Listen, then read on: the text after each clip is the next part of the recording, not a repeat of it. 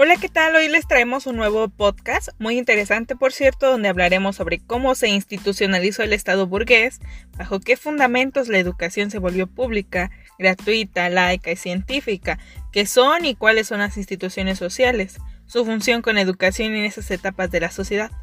Para esto hemos traído al programa grandes historiadoras que de alguna forma se interesan en contarnos acerca de este tema. Tenemos aquí a las doctoras Elizabeth Castellanos, Valeria Santos, Dulce María, Clara y por supuesto a la doctora Juquila del Carmen. Elizabeth, su servidora, les voy a hablar sobre cómo surge esta institucionalización del Estado, así como pues, de esto mismo es el nacimiento del Estado moderno, ¿verdad? Según Pablo Miguez, es una revista crítica de ciencias sociales y jurídicas del 2009 donde habla sobre el nacimiento del Estado moderno y los orígenes de la economía política. Este es de la Universidad de Buenos Aires, Argentina. Es una de las revistas que yo retomo para hacer como que un parámetro sobre este tema. Bueno, seguramente a lo largo de su vida han escuchado hablar ya sea de la burguesía, los burgueses o los burgueses casi siempre en discusiones políticas o históricas.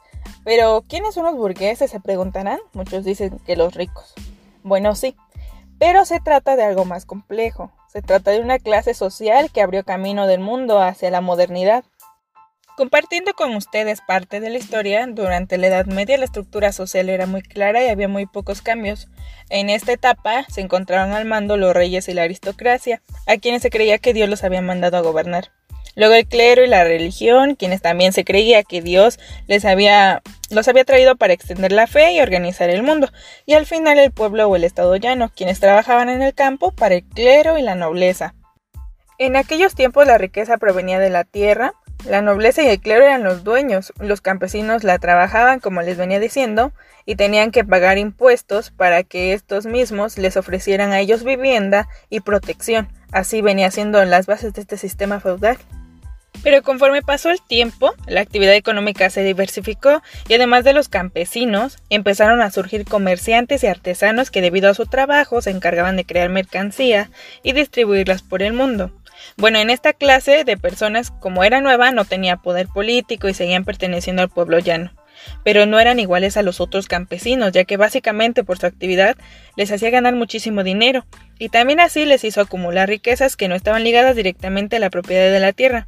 Estos nuevos ricos comenzaron a juntarse y organizarse para mantener su naciente privilegio económico. Es por esto que estos individuos se les conoció como burgueses, porque vivían en los burgos, que eran ciudades medievales que estaban construidas alrededor de los castillos. Durante años, los burgueses acumularon sus riquezas y ganaron algunos privilegios de parte de los nobles.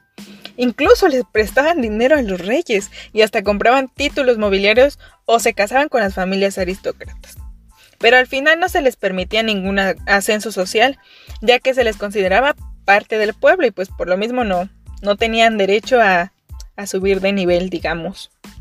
Este sistema de poca movilidad social, donde el rey y su familia eran el centro del universo, es conocido como el antiguo régimen. Los burgueses siguieron luchando por obtener más poder político. Bueno, para esto crearon nuevas visiones de cómo debía ser el mundo, Aquí estamos hablando de las ideas del humanismo y la ilustración. Los ilustrados del siglo XVII y XVIII empezaron a trabajar en las ideas de libertad individual, justicia social, ciencia, libre mercado y el racionalismo, pues cada uno expresaba los deseos y necesidades de la nueva clase. En base a esto, entonces, ¿qué es burguesía? se preguntarán. La burguesía es prácticamente eso, una clase económica y social que basa su existencia en su capacidad para generar y acumular riquezas.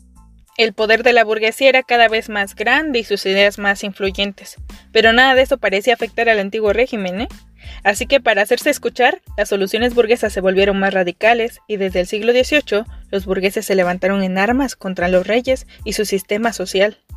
Estos burgueses eran seguidos por el pueblo, que se levantó en armas contra el antiguo régimen a lo largo de los siglos XVIII y XIX, en lo que sería conocido como revoluciones burguesas. Dentro de las revoluciones burguesas encontramos la independencia de las trece colonias, la Revolución Francesa y las independencias americanas de inicios del siglo XIX, donde los criollos eran los burgueses de América.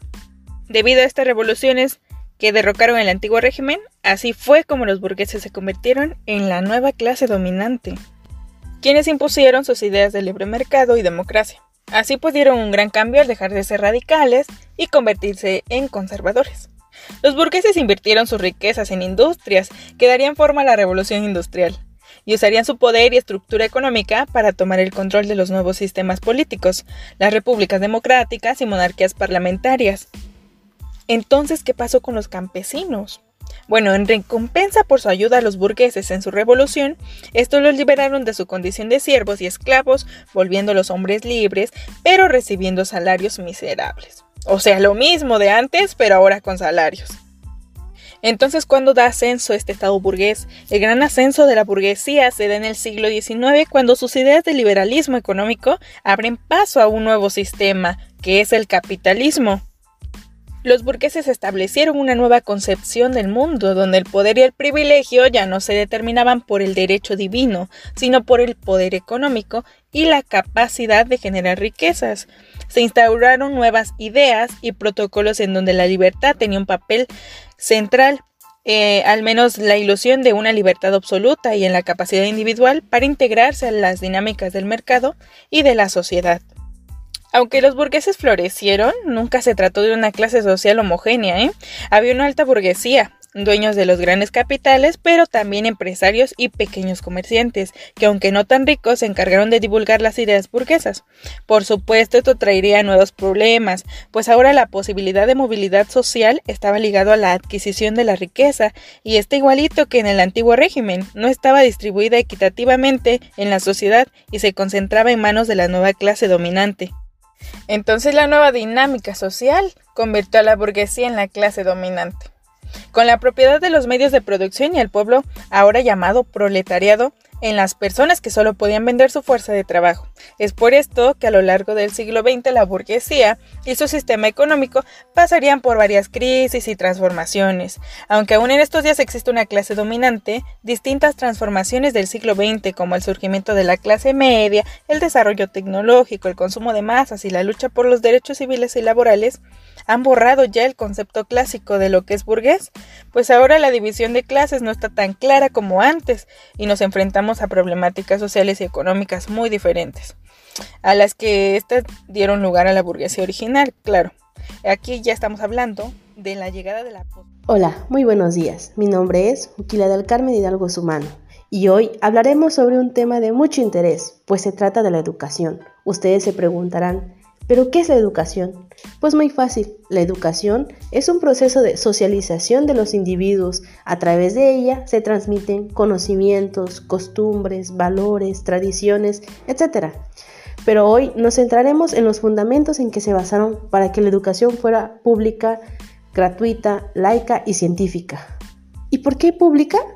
Pues bien, durante la segunda mitad del siglo XIX y sobre todo a lo largo del siglo XX, se hizo muy popular en muchos países de Occidente la noción de que era muy importante educar a la gran masa de habitantes del país, permitirles el acceso a la alfabetización y sobre todo transmitirles conocimientos. Eh, dentro del artículo 26 de la Declaración nos dice, toda persona tiene derecho a la educación, la educación debe ser gratuita, al menos en lo que concierne a la instrucción elemental y fundamental. La instrucción elemental será obligatoria, la instrucción técnica y profesional habrá de ser generalizada, el acceso a los estudios superiores serán igual para todos en función de los méritos respectivos. ¿Y por qué la educación debe de ser laica?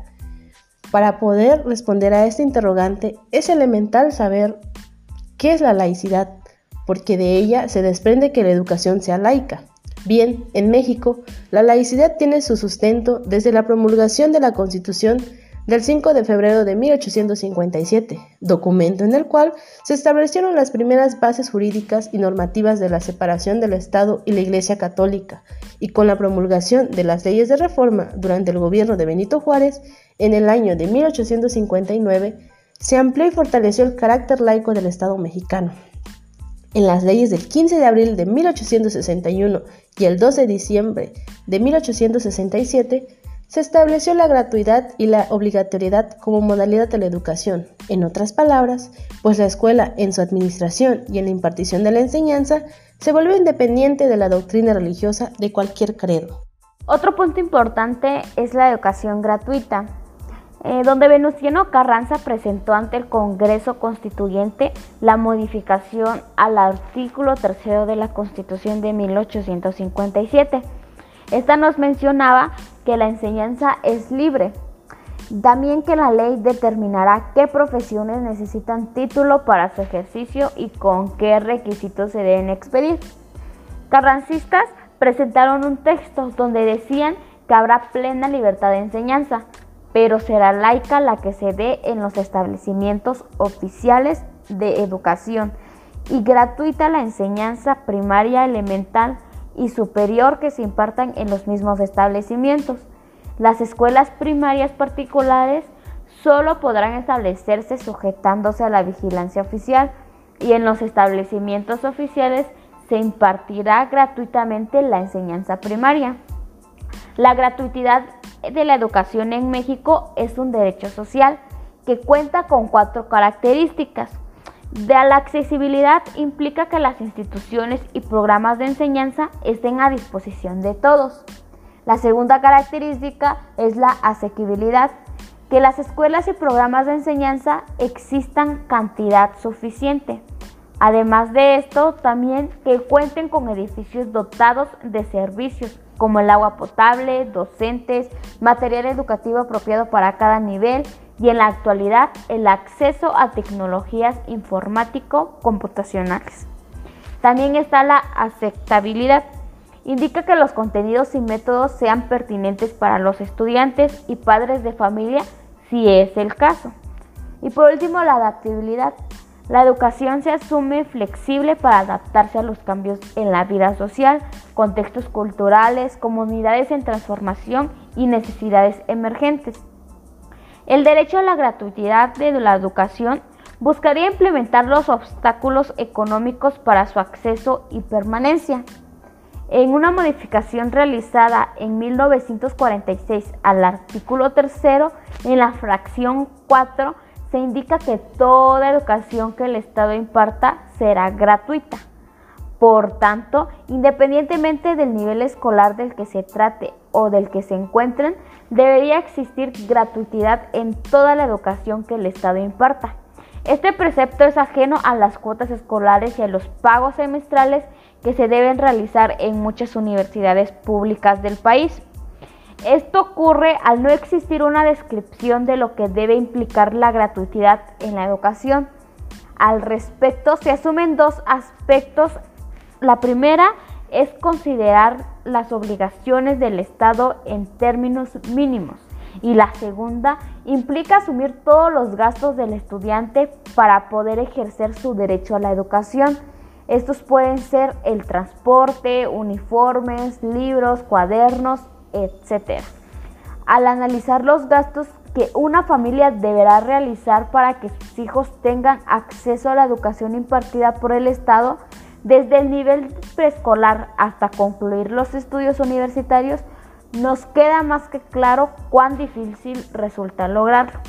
La gratuidad sigue siendo un derecho social alejado de la realidad de las familias mexicanas, pues incluso con el apoyo de útiles escolares y uniformes, los gastos relativos al transporte, materiales para realizar las actividades de aprendizaje y aquellos que son derivados de las ceremonias cívicas y diversos festivales que son más acordes con las costumbres que con lo requerido para una educación de calidad, hacen que el acceso a la educación no sea un derecho, sino un asunto asociado a las posibilidades económicas de las personas. Cabe recalcar que la educación científica es un tema de sumo interés que en la actualidad despierta preocupaciones tanto en las organizaciones internacionales, los gobiernos, los directivos de los sistemas educativos, como dada su contribución a la formación de ciudadanos competentes que actúen reflexivamente en una sociedad marcada por los crecientes cambios tecnológicos y científicos. A lo largo de la historia de la humanidad, las concepciones acerca de la ciencia han ido evolucionando en el tiempo y con ello también se han transformado las ideas sobre la educación científica. Sin embargo, aún en el pensamiento contemporáneo se mantienen algunas ideas que pertenecen a épocas un tanto alejadas en el tiempo, pero que han tenido un arraigo tal que todavía persisten, dando lugar a visiones deformadas y desactualizadas de la ciencia y por ende de la educación científica. Seguimos con la información de nuestro podcast. La información que sigue es acerca de las instituciones sociales. Las instituciones sociales son sistemas de normas y reglas de conductas que se encargan de satisfacer las necesidades fundamentales de una sociedad.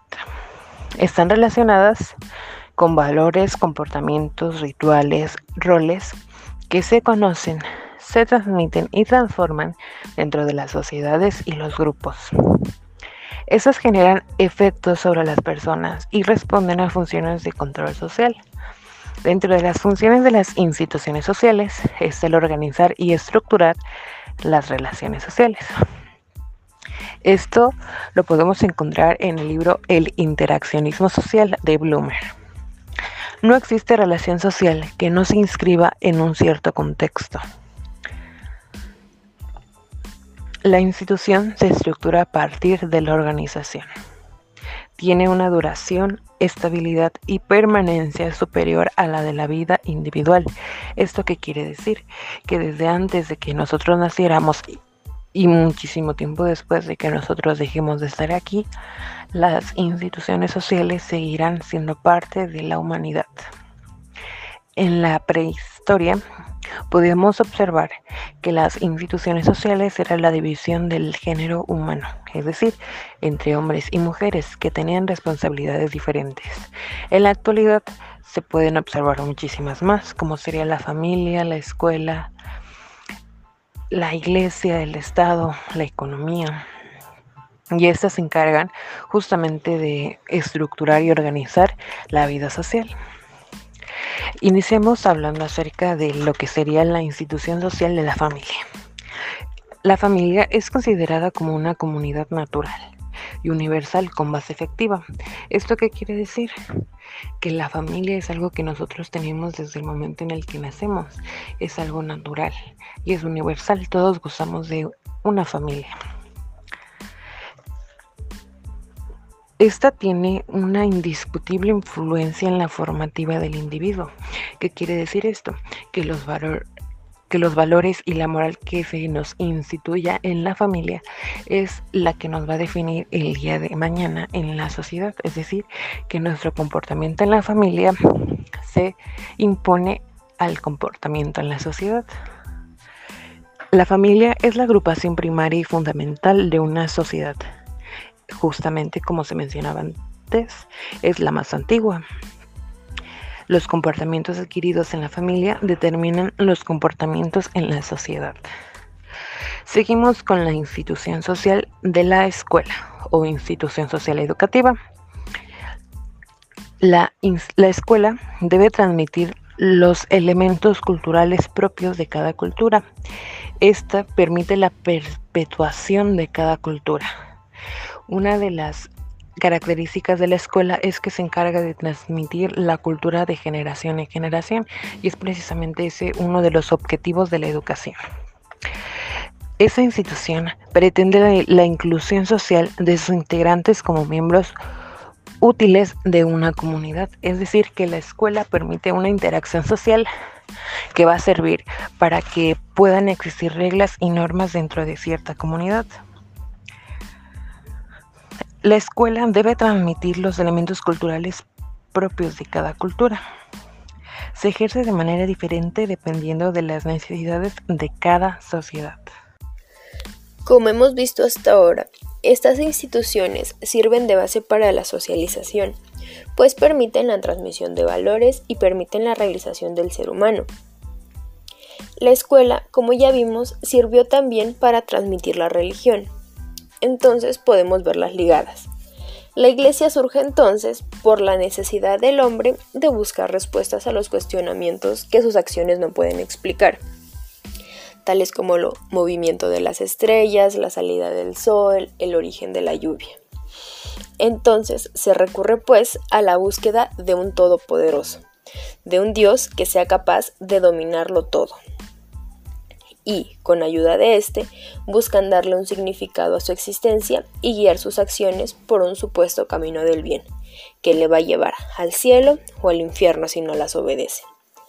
Desde este punto de vista, vemos la influencia que tenía la Iglesia respecto al comportamiento de los individuos, y al tener poder sobre casi toda la mayoría de las personas, le permitía al Estado ejercer dominio y control sobre los demás, pues la palabra de Dios era inquebrantable. Otra institución social que vale la pena retomar son los medios masivos de comunicación, Ah, para tomar un poco de contexto, podemos recordar las ferias medievales.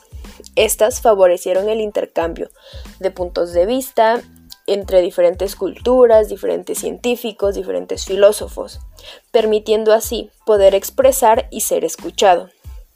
Y con esto se logró la preservación de la cultura.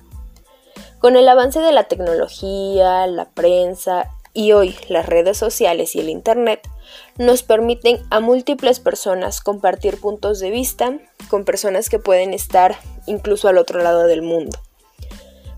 Como lo mencionó Marín Sánchez, em, la socialización y una comunicación efectiva y fluida son las que permiten el progreso, tanto a nivel individual como a nivel sociedad. Los medios de comunicación aquí toman un papel importante, pues forman parte de la educación informal. Pues puesto que los vemos en, inmiscuidos en nuestra vida diaria. Al escuchar la radio, al ver televisión, al leer el periódico, al acceder a internet, a las redes sociales. Eh, nos están bombardeando con información que es prácticamente inagotable, ¿no? Eh, que en un principio esta información estaba dirigida pues por los mandatarios, por los que tenían el poder y eran los que decidían la información que se daba y la que no. Pero poco a poco, em, con el avance de la tecnología y con los diferentes puntos de vista, em, pasaron a ser de un uso colectivo, donde cualquier persona que cuente con acceso a Internet, por ejemplo, pueda publicar lo que piensa.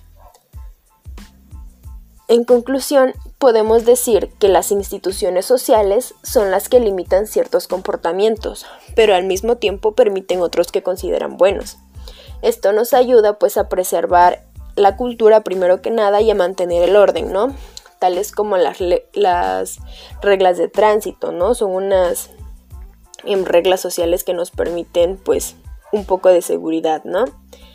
Em, y, en fin, todo esto pues nos permite establecer un orden y una jerarquización entre los individuos, además de ser transmisores de la cultura y perpetuadores de las sociedades.